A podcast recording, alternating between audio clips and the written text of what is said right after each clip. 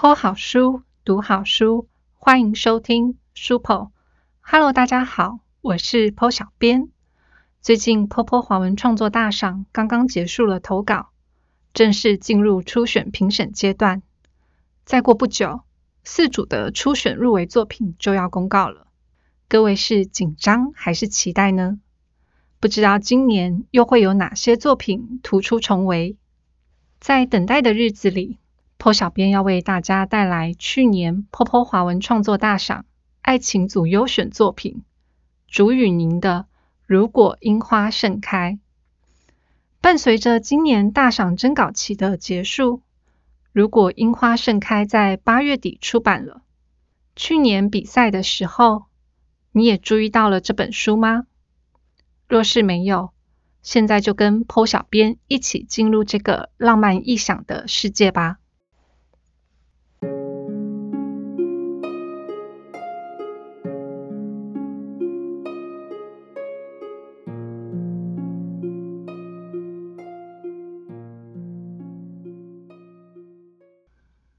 突然感觉整个人被打横抱起，我想睁开眼睛，眼皮却像被什么东西压着，沉重的不行。我好不容易将眼皮撑开一丝缝隙，逆光中只依稀见到一个男生模糊的脸，我的意识便又再度坠入黑暗。当我完全清醒时，已不知过了多久，落入眼底的。是被徐徐微风吹开的绿色帘子，和一抹穿着白色衬衫的挺拔背影。他是谁？是抱起我的人吗？我还来不及开口询问，他就已经抬步离开了。我试图撑起身子，可一动作便浑身酸痛难忍。对了，我记得我从天桥的阶梯踩空摔下来。这里是医院吗？是他送我过来的，阿姨，我又来了。绿色的床帘外有一男一女正在说话，小声点，里面还有同学在休息。你就不能安分一点，别把这里当自己的家跑。阿姨，我这次是来借冰敷袋的，有人在球场扭到脚。哎，你们这些学生打球一定要打得这么激烈吗？我听着他们的对话。又环顾了下四周，与其说这里是医院，似乎更像是保健室。我怎么可能会在学校的保健室？应该是做梦吧。我闭上眼睛，想要从这场梦境中脱离，却被人粗鲁的拽着手背一把拉起。对方激动的摇晃着我的手：“成功了，成功了！你不用再装睡了。”被人这么一晃。我痛的眼泪都快飙出来，痛痛痛啊！啊，抱歉抱歉，来人迅速放开我。我这时才看清她的容貌，忍不住诧异：郑雨玲，你为什么穿着高中制服？不过眼前这名女孩看上去比郑雨玲青涩了许多，难道我还没从梦中醒过来？可是刚才的疼痛未免也太过真实。你在说什么？我姓苏，苏雨林，不是郑雨林。女孩探过来摸摸我的头，担忧的问：“你该不会摔下来时撞坏脑子了吧？”我完全跟不上她的节奏。她怎么知道我摔下楼梯？而且她说她姓苏，但除了看起来年轻了些，她明明就跟郑雨林长得一模一样。哎，看你这表情，是还在回味吧？女孩暧昧的推了推我的肩膀，我忍不住吃痛的嘶了声。她着急的说：“对不起，我又忘了。不过能成功和他近距离接触，我看就算得痛三天，你也会觉得很值得。”这又是什么意思？莫名其妙的讯息量实在太过庞大，我的脑子里一团混乱，甚至不知该从何问起。好了，既然你没事，那我们就走啦。女孩说：“要去哪？”我疑惑。回家啊，都放学了，你还想在保健室躺多久？我连书包都帮你拿来了。不明白现在是什么状况。我犹豫的听从女孩的话，缓慢起身下床。赫然发现自己身上穿的也是高中制服。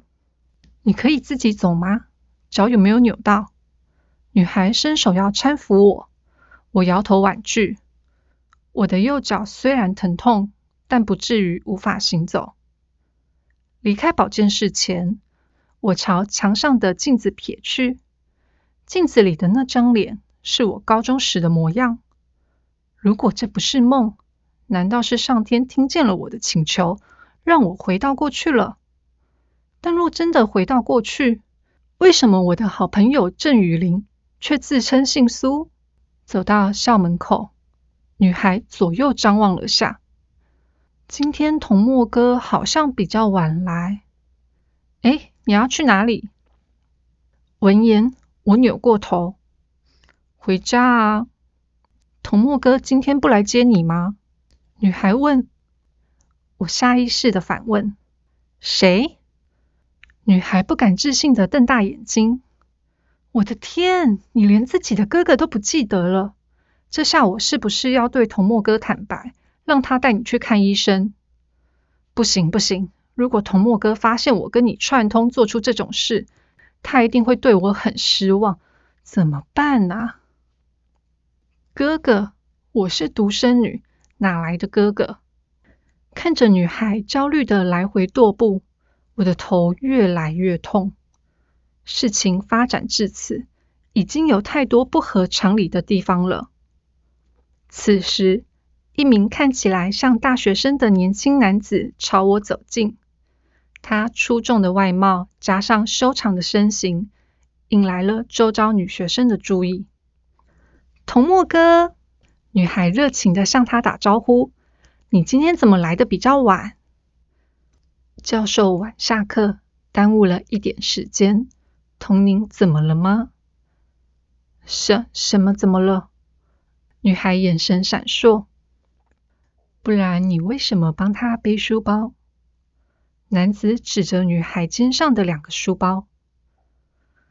这个他他刚刚经过球场时不小心摔了一跤。女孩边说边向我使眼色，但没什么大碍，对吧，童宁？我顿了半晌，才意会过来，他是在叫我。不过，你叫我什么？我撇过头望向女孩，童宁，那是谁？女孩与我对视了几秒，突然浮夸的捧腹大笑，还伸手打了我肩膀几下，哈哈哈哈！童墨哥，童宁最近很爱跟我开这种玩笑，没大碍就好，谢谢你，雨林，包包给我就可以了。从女孩手中接过书包，男子又说。那我们先走了，你自己搭车回去，小心。女孩乖巧的应声：“好。”看着眼前的女孩用那张和郑雨林一样的脸孔，露出害羞的表情，再想到二十四岁的郑雨玲那副大喇喇的模样，如此巨大的落差让我觉得非常毛骨悚然。我搓了搓起了鸡皮疙瘩的手背。不禁感叹：岁月真是把无情的杀猪刀。不对，要不是因为被大学直属学长那个渣男狠心欺骗，导致郑雨林对男人彻底失望，份额剪去一头飘逸长发，连性格也变得剽悍起来。我想，她现在还是个内心充满粉红泡泡的少女。童宁，童宁，感觉手背被人触碰。属于陌生男人的气息靠近，我心一惊，猛地甩开对方，向后倒退了好几步。男子惊讶的问：“童宁，你怎么了？”我很快镇定下来，看向眼前，据说是我哥哥的男人，他的名字是童墨，而他也叫我童宁。现在的我到底是谁？童宁，他又问了一声。我摇摇头，没事，我只是在想事情，所以吓到了。我看你走路不太稳，要我扶你吗？他关心的说：“没关系，我可以自己走。”童墨并不介意我反常的举动，只是放慢速度走在我身边。对了，昨天爸爸打电话回家，问你想要什么伴手礼，不过你睡了，我就帮你回了巧克力。爸爸，我更诧异了。童墨没有察觉我真正的疑问，回说：“是啊，你不是最喜欢巧克力？我很喜欢巧克力，没错。可是从小就在单亲家庭长大，有母亲一人照顾的我。”怎么可能会有爸爸？更令我困惑的是，我原本住的地方是透天厝，然而眼前出现的家是一栋公寓大楼。宁宁回来了啊！我跟在童默后面进门，一名中年男子看到我，便立刻从沙发上弹起，满脸笑意，拉着我到餐桌旁，献宝似的将一堆礼盒推到我面前。记得你爱吃巧克力，爸爸特地买了这么多，快尝尝看。你哪里记得？明明还打电话回来问哥哥。从厨房里端汤出来的妇人毫不留情的吐槽：“行了，先收起来，准备吃饭了。不要吃了零食，反而吃不下正餐。”我是怕宁宁还有其他想要的东西，才打回来跟童墨确认。中年男子一边回嘴，一边不情愿的收拾着，却趁妇人转身时，偷偷拿了一颗巧克力递到我嘴巴前。别理你妈，吃颗巧克力而已，管这么多，快吃快吃！我本想说不用，但又拒绝不了他的热情。犹豫了几秒，我伸手接过巧克力，放进口中。谢谢，香浓的味道充满口腔。不死甜，并带了点苦味。看了一眼巧克力的牌子，我知道这一颗要价不菲。好吃吗？中年男子期待的看着我。嗯。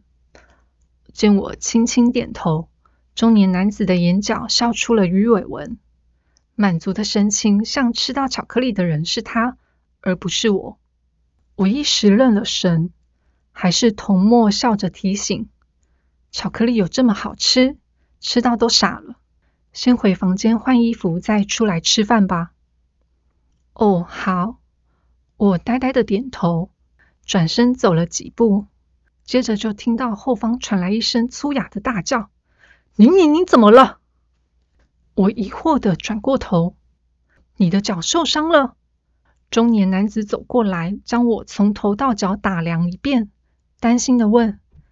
在哪弄伤的？有没有哪里不舒服？我马上开车带你去医院。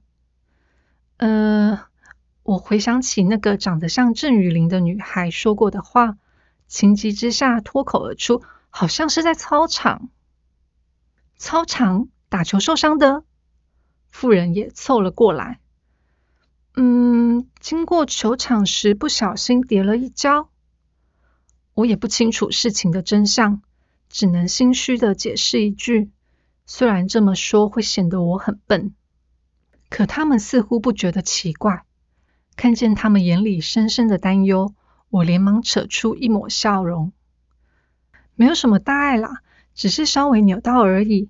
下午也去保健室了，不用再去医院。”纵使我再三保证自己没事，他们依然不放心的检查过一遍，才小心翼翼的。扶我回房间，这下也好，我不用猜测自己的房间是哪一间了。等到房间只剩下我一个人，我无力的趴在床上。这到底是怎么一回事？我以为我回到了过去，可这个世界和我的记忆完全对不上。我不但多了个爸爸和哥哥，妈妈也换了个人。到目前为止，除了自己和好友的长相。我找不到任何一处和我的世界相同的地方，就连名字也不是我原本的名字。难道是我的灵魂穿越到另一个时空里，和我长得一模一样的人身上？怎么可能？太不合理了！虽然回到了过去也很不合理。不，我现在思考这种事本身就荒谬至极。还没理出头绪。一旁的书包突然传出震动声响，我手忙脚乱的从中拿出手机，来电显示是苏雨玲。原来不光是姓氏，连名字也是同音不同字。这个女孩真的不是我认识的那个郑雨玲。不知道为什么，总觉得有些伤心。连唯一熟悉的人也不是原先认识的样子。喂，童宁，你不会已经跟童墨哥坦白那件事了吧？待我接起电话，苏雨林劈头就问：“什么事？就是你故意踩空楼梯跌到顾从身上的事啊！你没跟童墨哥说，我有帮你吧？”踩空楼梯，我重复这几个关键字。我可是警告过你这么做很危险，是你听不进去。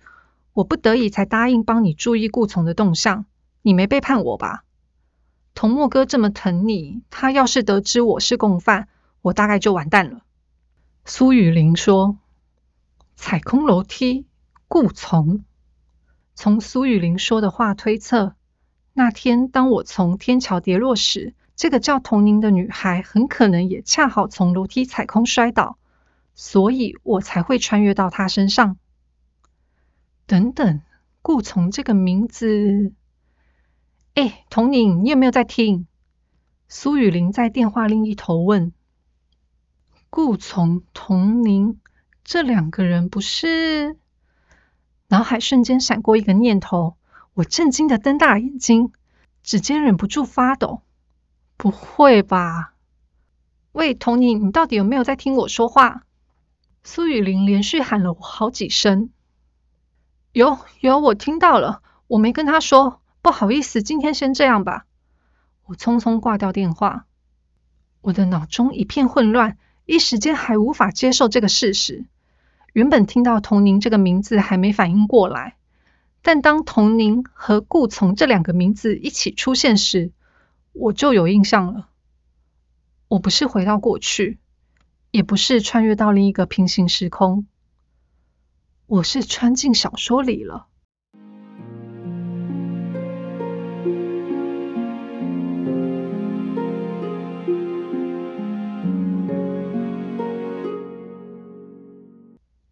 宁宁，快起床，要迟到了。窗帘唰的一声被拉开，阳光攀上我的眼皮，我闷哼两声，扯过棉被蒙住头。嗯，再再给我五分钟，五分钟就好。我再睡一啊，不行，上班快迟到了，我的全勤奖金。我猛然从床上弹起，当陌生的房间摆设映入眼里，我愣了下，揉揉眼睛，接着用力掐了把自己的脸，好痛！原来这不是梦。我失望的垂下肩膀，昨晚还以为只要睡一觉，醒来一切都会恢复正常，看来是我想的太简单了，做梦了啊！今天你的脚有好一点吗？站在房门口的妇人温柔的对我笑了笑。我小心的弯起膝盖，又稍微动了动身子，已经没有昨天的酸痛。不知道是年轻人的身体恢复力强大，还是昨天擦的药特别有效。总之，伤处明显好了许多。我回道：“嗯，好多了。那赶快起来刷牙洗脸吧。”哥哥已经在吃早餐了，正好我也想去学校看看，或许重回昨天童宁跌下的楼梯，我就能找到回去的办法。进到浴室洗漱，我看着镜子里反射出的脸，完全无法理解为什么我会来到这个世界。在跌下天桥前，我想的都是和男朋友争吵的事。如果上天真的听见了我的愿望，那也应该让我回到过去才对吧？想到这里，我再度想起那天晚上，因为学妹和男朋友闹得不欢而散，都还没能向他道歉和好，我就意外的被困在了这里。童宁好了吗？童墨的声音从门外传来。好了，我马上出去。梳洗完毕，换上制服，我背起书包。直觉的走往玄关穿鞋，夫人却喊住我：“宁宁，你不吃早餐吗？今天没有胃口。我转头看见餐桌上丰盛的早餐，不由得一愣。我们平常都在家吃吗？你这孩子还没睡醒啊？妈妈不是每天都做早餐给你们吃吗？中年男子笑着说：“快来吃一吃，待会爸爸开车送你们上学。”我来到餐桌边坐下，拿起培根蛋吐司，正想咬下一口，随后便被炙热的目光牢牢注视着。我咽了咽口水。迟疑的开口：“那个，你们一定要看着我吃吗？我就让你别老是看着他，宁宁都觉得不自在了。”妇人没好气的说：“还不是因为我家女儿太美了，我出差一个礼拜都看不到，现在当然得多看几眼补回来。”中年男子笑嘻嘻的说：“第一次面对这样近乎溺爱的直白表达，我有些适应不了。”只能尴尬的弯了弯嘴角，最后还是童默出声制止了他们的举动。爸妈，你们让他好好吃早餐吧，再拖下去真的要迟到了。多亏童默，我总算能安稳用餐。在前往学校的途中，中年男子一边开车，一边仍不停的与我搭话，疼爱之情溢于言表。然而，每当对上他温暖的眼神，我总是不知该如何反应，因为那是我从没感受过的父爱。打我懂事以来，生活中便没有爸爸的存在，是妈妈独自抚养我长大的。而作为家里的经济支柱，妈妈每天早出晚归，和我相处的时间很少。有很长一段时间，我都羡慕着别人的家庭。我不明白为什么同学们都有爸爸，但我没有。为什么同学们的妈妈会准备早餐，我却只有桌上留下的一百块钱？心里的不平衡让学生时期的我过得很不快乐。直到高二开始尝试写小说，为了弥补这份遗憾，我把内心对生活的憧憬全都写进去了。现在的这个世界不是我看过的小说。而是七年前我亲笔写下的故事。我不懂为什么我会穿越到自己写的故事里。这个我在高中时写下的作品，文笔青涩不说，剧情也乱七八糟，完全不合理。这种黑历史就应该尘封在电脑硬碟里，永不见天日。况且，这还是一个没有名字、没有结局、写到一半就腰斩的故事。连我自己也不晓得后来的剧情会怎么发展。难道这是故事对弃坑作者的报复？我站在校门口前，心中一阵惆怅。同学，快打钟了，还不进来？你想被记迟到吗？前方的教官厉声朝我说道。我回过神，赶紧小跑步跨入校门。随后，我茫然站立在穿堂。就算是自己写的故事。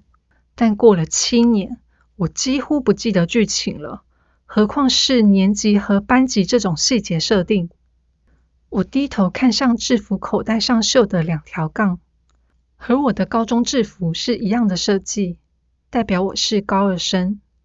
那班级呢？难不成要去学务处问？忽然有人拍了拍我的肩膀，跳到我面前问道：“站在这里干嘛呢？”郑雨林，我惊喜的看着他，救星就出现了。他朝我翻了翻白眼。我要说几次？我姓苏，你干嘛从昨天开始就一直帮我改姓？昨天我一直想不通，为什么苏雨林明明顶了张和郑雨林一样的脸，名字写法却不同。现在得知这里是小说里的世界后，这个疑问终于有了解答。虽然记忆不是很清晰，但当时我多半是擅自用了好友的名字，只是换了个姓氏，改成同音字，避免完全一样。见苏雨林满脸不解，我打哈哈带过。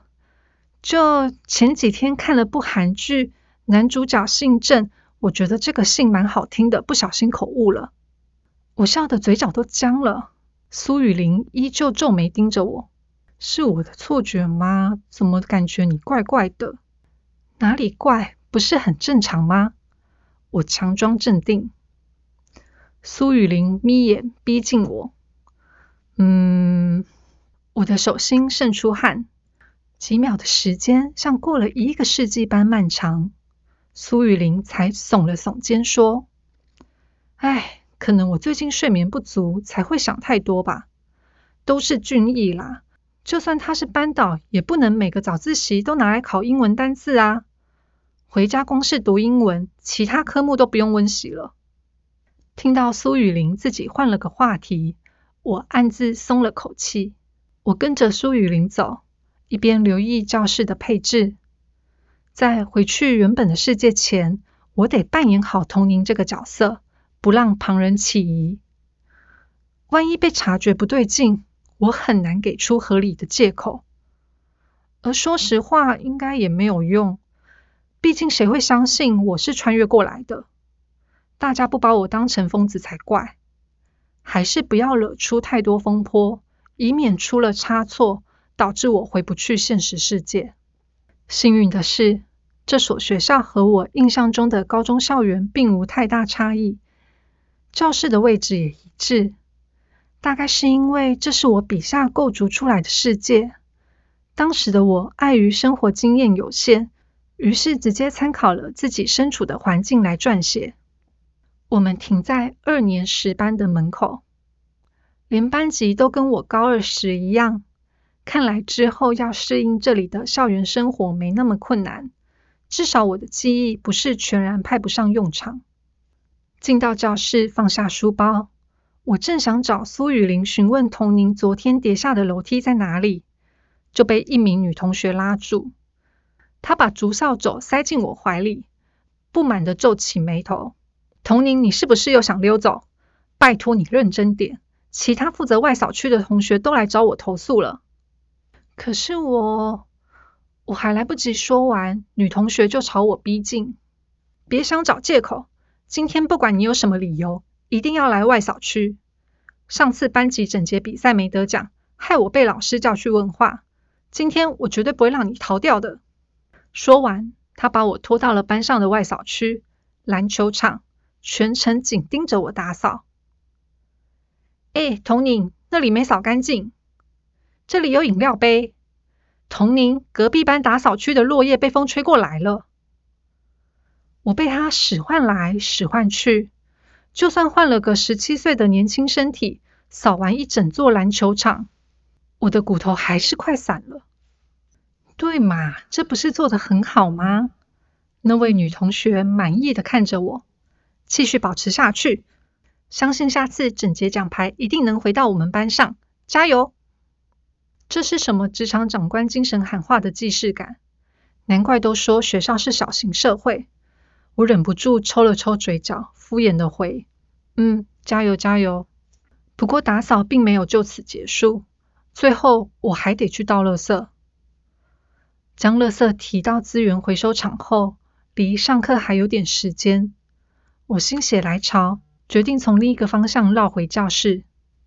刚才我就发现了，校园的占地似乎比我印象中大上许多，风景也不太相似。甚至还有一座湖，我猜肯定是当时的我在毕业旅行时去了大学参访，受到影响，把一些对校园的憧憬写进了小说里。走上木质小拱桥，绿荫倒映在湖面，还有几只天鹅悠游在其中。这就是十七岁的我所向往的校园景色吗？可真正成为大学生后，我才知道。校地广大，其实不如想象中美好。不仅赶课常常得花五分钟以上，若遇上早八的课，更是一场噩梦。不多预留一点时间，往往就会迟到。想到这里，我忍不住笑了出来。这就是幻想和现实的差距吗？随意散步来到图书馆旁，我发现有棵盛开的樱花树，周围聚集了不少驻足的学生。见到这般美丽的景致，我也凑上前欣赏。毕竟在现实世界中，想要看到开得如此漂亮的樱花树，有时需要一点运气。不是听说这棵樱花树不会开花了吗？我听说是只会开一次花，所以这次开花是第一次，也是最后一次了。听见一旁同学的对话，我好奇的问：为什么这棵樱花树只会开一次花？是什么特殊品种吗？听到我问，女同学亲切的说明：你没听说过？这可是我们学校很有名的传说，由来没人清楚，只知道和一段凄美的爱情故事有关。据说这是一棵只会开一次花的樱花树。若能亲眼见到它开花，就会发生好事。本来嘛，我觉得校园传说不能当真。可是没想到昨天一场大雨后，这棵樱花树居然一夜盛开了，很神奇吧？还有学长姐听到消息特别回来看呢。我抬起头，看见满树繁花浪漫。虽然记不清当初为什么会设定这样一个传说。但盛开的樱花树让我感觉有点悲伤。樱花的美本就因为短暂的花期越加凸显，而穷尽一生只能绽放一次的樱花树，更有种悲壮的美丽。忽然一阵强风刮来，粉色花瓣随风飘落，交错在眼前，仿佛下了一场浪漫的粉红雨。我不自觉地伸出手，当花瓣掉落到掌心时。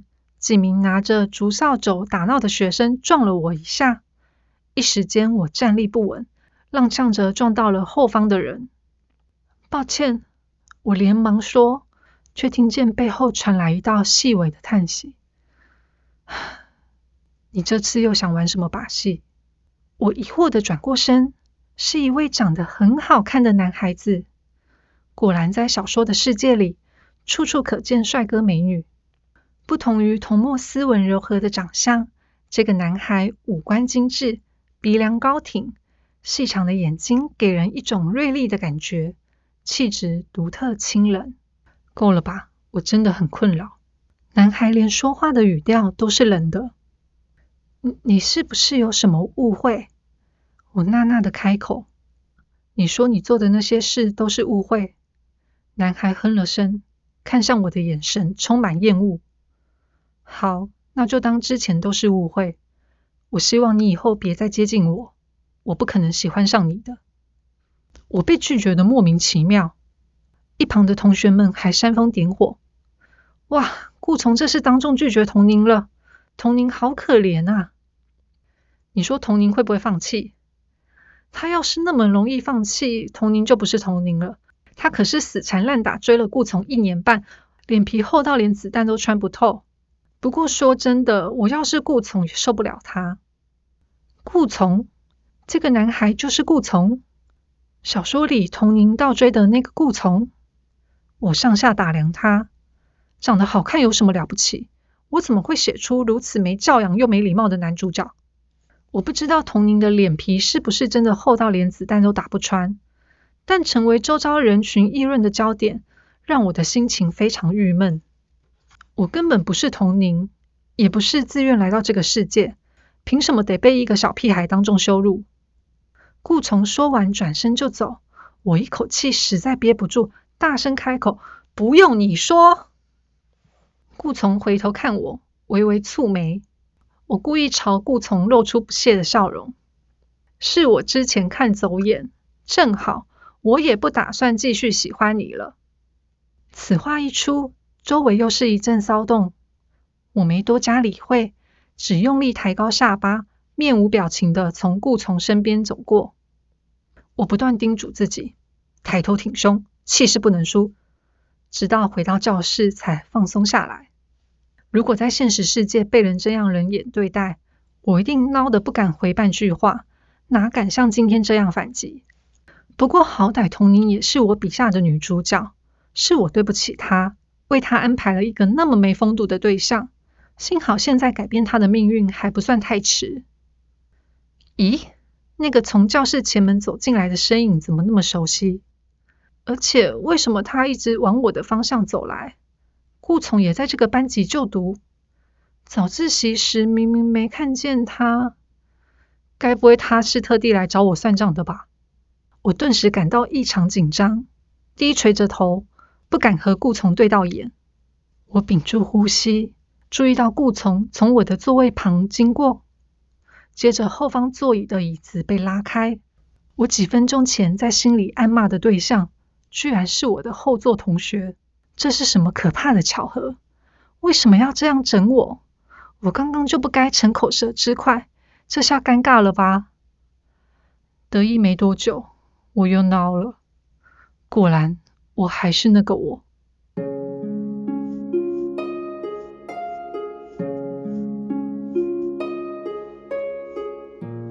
许若婷是个初出社会不久的 OL，但不管是工作和感情都遭受到挫折，沮丧又挫败的她，却在一个下雨天摔下了天桥楼梯。醒来后，变成了十七岁的高中生童宁。而让许若婷不敢置信的是，高中女生童宁是她多年以前创作的小说女主角。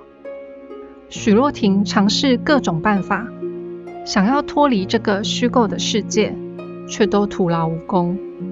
她想起当年她并没有写完这本小说，于是猜想是不是将剧情导向结局，她就能够回到原本的世界。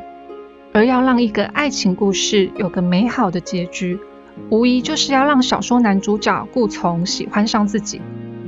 只不过在当下的剧情中，顾从对童宁并无好感，甚至因为童宁对他的死缠烂打而感到厌烦，这让许若婷很是苦恼。为了达成目标，许若婷开始采取行动，设法接近顾从，向他示好，最后还直接告诉顾从自己的真实来历，只为了得到顾从的帮助。在这段过程中，顾从逐渐敞开心房。开始信任许若婷，而许若婷的心态也在不知不觉中转变。他对顾从感到了一丝心动。顾从在他的心里已经不单纯是一个小说中的角色，而是更为特别的存在。他会心疼顾从的遭遇，会因为顾从的微笑而心跳加速。后来，当许若婷终于有回到现实世界的机会时，他却犹豫了。他发现自己放不下顾从，更无法轻易放弃这段感情。除此之外，这个世界还有着他所憧憬的一切美好事物。他总觉得自己留在这个世界的欲望越来越强烈了。听到这里，你觉得许若婷会选择回到原来的世界，还是选择为顾从留下来？在爱情故事里。我们都期待看到幸福快乐的结局，而这个结局就是王子和公主在一起。可是现实人生是很复杂的，除了爱情，还有亲情、友情。许若婷面对的选择，不只是断绝所有的关系，还要放弃从小到大所拥有的一切。而二十四年来的累积，难道没有一丝可以留恋的吗？如果今天换作是你，你会如何选择呢？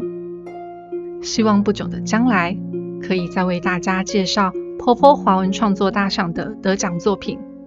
书 p 读好书，我们下期再见，拜拜。